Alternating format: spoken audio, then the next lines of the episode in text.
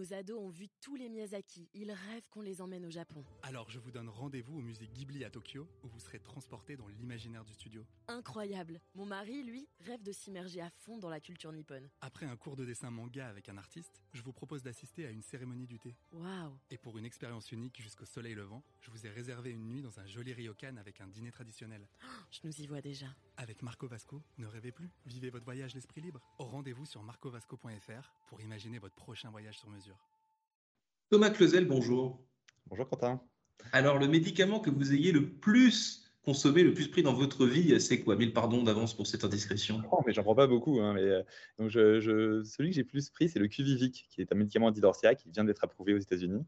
En fait, qui est un médicament pour le sommeil, un somnifère, mais qui a des particularités.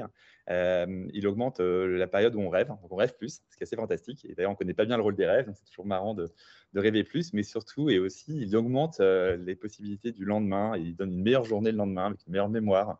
On est plus en forme. C'est le seul médicament qui augmente euh, le lendemain également. Donc voilà, si c'est le médicament que j'ai le plus pris, c'est probablement celui-ci.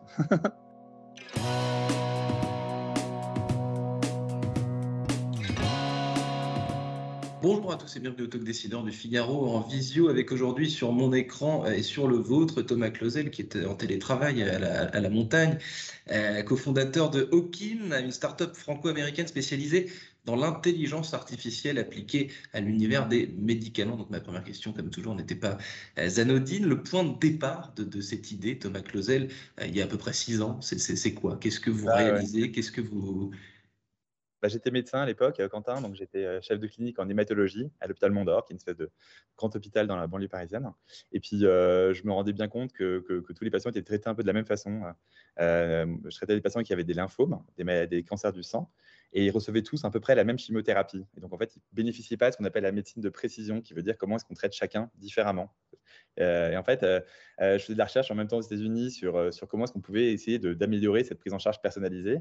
Et je me rendais compte que les approches classiques de bioinformatique notamment, euh, qui sont des approches un peu linéaires, euh, ne fonctionnaient pas. Et je me suis intéressé à d'autres approches comme l'intelligence artificielle. Et c'est là que, par des amis de Polytechnique, j'ai rencontré Gilles Vinrib, mon cofondateur, euh, qui était à l'époque à, à, Normal Sup, rue d'Ulm.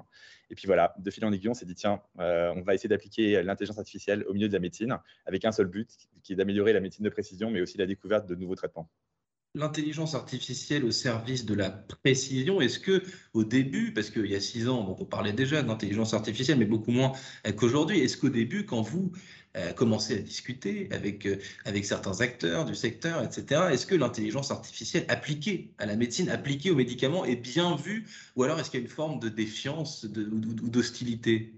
En fait, euh, ça a toujours été plutôt bien vu parce que c'est une nouvelle technologie. Alors, c'est une technologie qui fait deux choses. Elle va accélérer, par exemple, le diagnostic.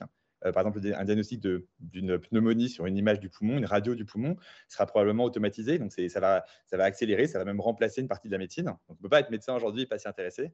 Mais évidemment, pour ces médecins-là, ça peut créer une certaine défiance, hein, euh, parce que c'est un peu une menace parfois, même si c'est aussi un outil d'augmentation et de super pouvoir. Et après, l'autre côté, c'est pas de, donc il y a l'accélération, puis l'autre côté, c'est l'augmentation. L'augmentation, c'est vraiment ça, donner des, des nouveaux super pouvoirs, pouvoir faire des choses qu'on ne peut pas faire sans, sans cette technologie. Par exemple, si on voit une image, on peut dire, on peut trouver un diagnostic, on peut dire, tiens, il y a, une pneumonie sur une radio. on ne peut pas dire si le patient va répondre à un traitement, pourquoi? Et donc, en fait, ça, donne ces possibilités de prédiction. C'est vraiment des super pouvoirs pour les médecins. Donc là, les, médecins sont beaucoup plus engagés. Après, ce qui est un peu compliqué dans la, défiance, dans, la défiance, c'est que pour faire des nouveaux médicaments, il faut deux acteurs, l'académique, euh, d'où vient l'innovation, et les pharma. Et, les pharma. et en fait, il faut trouver une façon que ces deux mondes travaillent mieux ensemble. Ce qu'on essaie de faire chez Okin, parce qu'on est vraiment en lien neutre entre les deux. Et ça, c'est pas facile parce que l'image de la pharma auprès des académiques n'est pas toujours euh, bien euh, évidente, et notamment au niveau des acteurs politiques en France, il y a toujours cette espèce de snobisme à, critiquer la pharma, alors que c'est de là que viennent euh, les, nouveaux traitements en particulier. C'était effectivement, c'est le terme de snobisme que j'aurais dû utiliser et, non pas hostilité. Comment est-ce que on va reparler ensuite de, des relations que vous avez justement avec l'industrie pharmaceutique, mais votre intelligence artificielle en six ans, elle a évolué comment? Vous l'avez entraînée comment? C'est une très bonne question parce qu'une intelligence artificielle, ça s'entraîne avec les bonnes datas. Et donc, nous, on a vraiment tout de suite aidé sur les datas de qualité euh, et au niveau global. On a vraiment voulu entraîner nos modèles avec des datas qui venaient du monde entier, les États-Unis, l'Europe, pour que ça puisse se généraliser bien et qu'il n'y ait pas de, biais dans, dans, des patients. Donc, en fait, au fur et à mesure, on a essayé de trouver une façon d'avoir accédé aux datas dans le milieu académique. Nous, ce qui nous intéresse, c'est des datas de haute qualité qui ont plusieurs modalités, par exemple les gènes, les images, mais aussi les données cliniques. On voulait vraiment tout ça et on voulait aussi qu'il y ait des professeurs de médecine derrière qui connaissent les patients pour être sûr de la qualité de ces datas-là. Donc en fait, il fallait qu'on travaille avec les académiques. Et là, pour, trouver une façon de travailler avec les, centres académiques, il fallait trouver une, proposition de valeur unique pour eux. Et on s'est dit, on est médecin, on, fait de on, est mathématicien, mais qui, euh, euh, quelles sont les valeurs auxquelles on croit? On est vraiment parti de là. Et les valeurs auxquelles on croyait, c'était qu'il y a beaucoup trop de silos de recherche. Les gens ne partagent pas les datas parce qu'aujourd'hui, les datas sont, une commodité comme du pétrole, échangées, vendues, les datas de médecine. Et nous, on s'est dit, nous, on ne veut pas ça. On veut un monde où les datas restent dans les hôpitaux. Comme ça, c'est beaucoup plus, beaucoup plus euh, sûr. et ça respecte beaucoup mieux la confidentialité des données. donc, on a dit, on va faire un système qui nous permet d'avoir accès aux datas sans qu'elles sortent des hôpitaux. Et, ça, on a développé une technologie qui nous a permis de faire ça. On était vraiment les premiers en médecine à faire ça, le federated learning. Et c'est la raison pour laquelle Google Venture avait euh, investi dans notre startup euh, au tout départ, euh, pour avoir accédé à ça. Et ça a créé beaucoup de confiance chez les médecins, chez les patients et chez les, hôpitaux, les directeurs d'hôpitaux. Et en fait, c'est grâce à ça qu'on a réussi à créer un, environnement de data assez fort. Ça, c'était vraiment la première chose qui nous a permis de nous pousser vers un, network de data global et très puissant. Donc aujourd'hui, donc six ans plus tard, Sanofi, Bristol Myers Squibb sont des grands noms de l'industrie du médicament pharmaceutique avec qui vous avez conclu des deals? Comment est-ce que vous travaillez avec eux Vous, vous, l'avez un petit peu raconté il y a quelques minutes, les, les, les coulisses de cette, de cette, relation, mais comment ça, ça, se passe quoi? Bah, De façon très synergique, on est, on est et, vraiment sur une, base de confiance. C'est-à-dire qu'en fait, en, en, intelligence artificielle, tout ne fonctionne pas. Euh, parfois, il y a des, certaines, euh, des, cas d'usage ça fonctionne mieux dans une maladie et pas dans l'autre. Donc, en fait, déjà, on travaille sur une relation très fluide. On, dit quand ça marche pas, on dit ce qu'on apprend avec, eux. Donc, voilà. Donc, euh, ça, c'est la, première chose. Et puis, on travaille avec eux pour utiliser notre plateforme d'accès à la data et de, découverte de biomarqueurs grâce à l'intelligence artificielle pour les aider dans toute la valeur, dans la chaîne de valeur du développement du médicament, de la découverte de nouvelles cibles aux essais cliniques. Et ce qui est fantastique, c'est qu'avec la même plateforme, on a réussi à faire un deal avec Sanofi sur la découverte de médicaments et de nouvelles cibles thérapeutiques en particulier, et de nouvelles combinaisons, et avec Bristol Myers Squibb sur l'amélioration des essais cliniques. Et c'est la même plateforme, une seule plateforme. Nous, c'est ça la vision, on veut être la biotech du futur, euh, euh, qui permet de faire toute la chaîne de valeur euh, du patient, de la découverte de nouvelles cibles chez les patients jusqu'au déploiement par même des outils diagnostiques chez le patient. Et, c'est ça qu'on fait. Et donc, je pense que les, les pharma ont compris notre, notre sérieux, on, croit, en anglais, on dit we don't cut corners. Hein, on fait vraiment, euh, on, essaie de ne pas prendre de raccourcis. on, apprend avec eux, euh, mais toujours avec cet accès à l'innovation des centres académiques euh, auxquels ils n'ont pas toujours un accès fluide autrement. Est-ce que la crise Covid, Thomas Clausel, pendant laquelle vous avez été très actif, vous a permis de, faire vos preuves, enfin, quelque part, d'appuyer vos, vos, compétences? Est-ce que, est -ce que ça vous a apporté de la légitimité? Alors, moi, j'étais aussi actif en tant que médecin. Hein. J'avais co-créé euh, Protection Soignant avec des gens fantastiques comme, comme Céline Nazor, Jonathan Benamou et plein d'autres. Oui. Euh, je me suis aussi vachement engagé euh, personnellement, mais avec Okin, oui. Alors, on, a fait des projets pour essayer de, de. On a vraiment travaillé de façon bénévole pour essayer d'aider Gustave Roussy notamment à, prédire la sévérité sur des scanners des patients avec du, coronavirus. Euh, donc, on a fait plein de choses, euh, vraiment un peu euh, tout le kit hein, utile au day-to-day pour, les, médecins. Après, au niveau de. On n'a pas trouvé de nouveau traitement pour, pour, le Covid et, le, le, le, champ de l'intelligence artificielle non plus. Aujourd'hui, ce qui a marché, c'était des vaccins sur des micro-RNA qui sont déployés depuis 20 ans avec des chimistes et des biologistes fantastiques qui ont réussi à optimiser ces technologies. C'est 20 ans de recherche, c'est la biologie et la médecine. Donc là, c'était important aussi de, comprendre que, que l'intelligence artificielle a montré ses limites un peu pendant le Covid. On n'a pas découvert de façon magique un nouveau traitement. Et c'est important d'en parler aussi, de montrer ce qui fonctionne, ce qui ne fonctionne pas toujours. Et donc, je pense que c'était vraiment intéressant. Nous, on n'a pas vraiment cherché de traitement. On essayait juste d'aider parce qu'on savait qu'on n'y croyait pas, qu'on avait trouvé quelque chose de complètement révolutionnaire là-dedans. Donc, on n'a pas vraiment fait de programme spécifique, mais on a vu que le, des limites quand même du, milieu. Euh, et, c'est un milieu qui évolue tellement vite que, ce serait peut-être différent aujourd'hui. Mais voilà, c'est important de, parler parce qu'il y a beaucoup d'hype dans l'intelligence artificielle.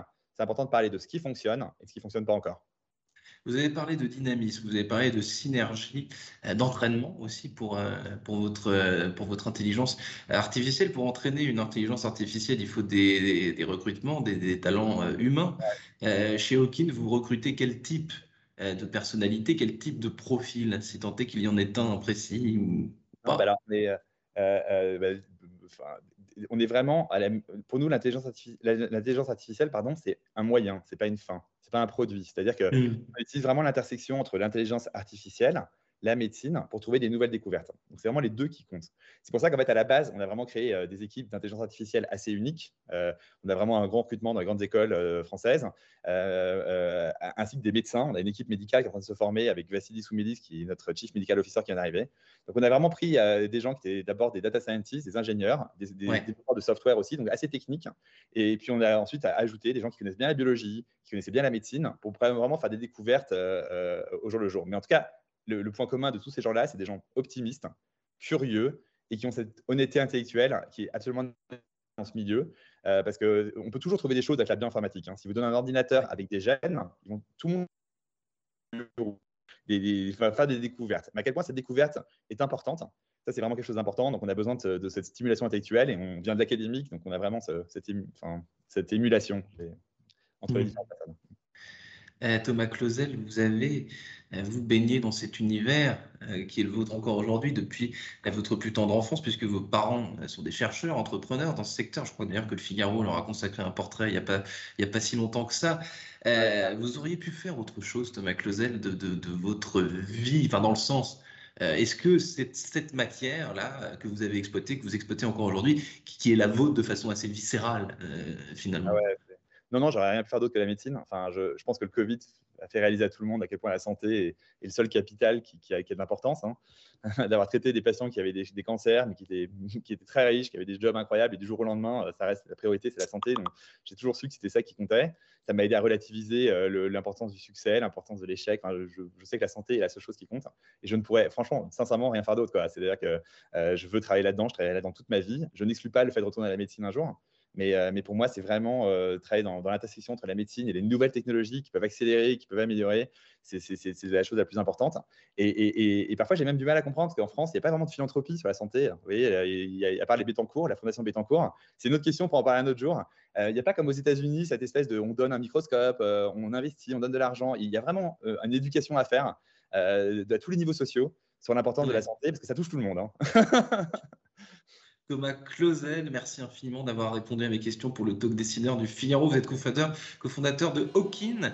Eh ben, je vous souhaite une bonne fin de journée. À bientôt. Merci, à bientôt.